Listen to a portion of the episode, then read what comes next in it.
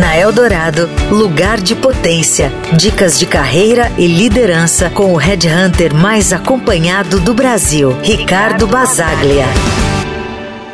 Você realmente sabe o que define a cultura de uma empresa? A cultura corporativa não é apenas sobre os valores escritos na parede ou nos manuais do escritório.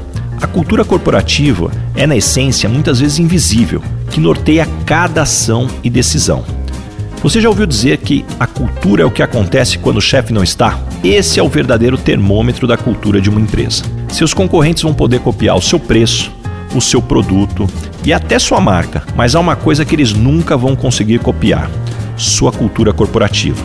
Ela é única, moldada dia após dia, decisão após decisão. A cultura de uma empresa é o seu DNA, irreplicável. Assim como em nossa própria jornada de autodescoberta, é vital reconhecer, alimentar e proteger a cultura da sua empresa. Alimente a cultura com propósito e autenticidade e ela se tornará seu bem mais precioso. E lembre-se, a cultura é demonstrada em ações, não em palavras.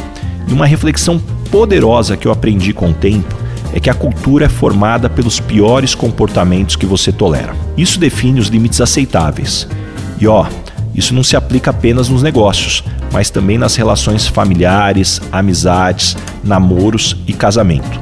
A cultura é formada pelos piores comportamentos que você tolera. E a reflexão que eu quero deixar para você hoje é quais os comportamentos você tem tolerado que tem moldado a cultura das suas relações. E lembre-se, busque sempre o seu lugar de potência. Você ouviu na Eldorado Lugar de Potência, com o Red Hunter mais acompanhado do Brasil, Ricardo Basaglia.